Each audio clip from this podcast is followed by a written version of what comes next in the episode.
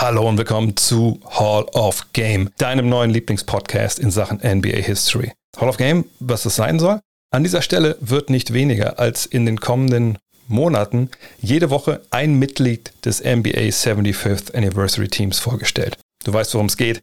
Die NBA hat ein Expertenpanel einberufen. Die sollten die 75 besten Spieler aller NBA-Zeiten küren. Am Ende wurden es 76, weil es am Ende so einen Gleichstand gab. Egal. An dieser Stelle werden in den nächsten Monaten, wahrscheinlich sogar anderthalb Jahren, alle diese Spieler vorgestellt. Die Karrieren werden thematisiert, die Fragen, die die Spieler aufgeworfen haben, ihr Game, What-Ifs, all diese guten Dinge wird es hier geben.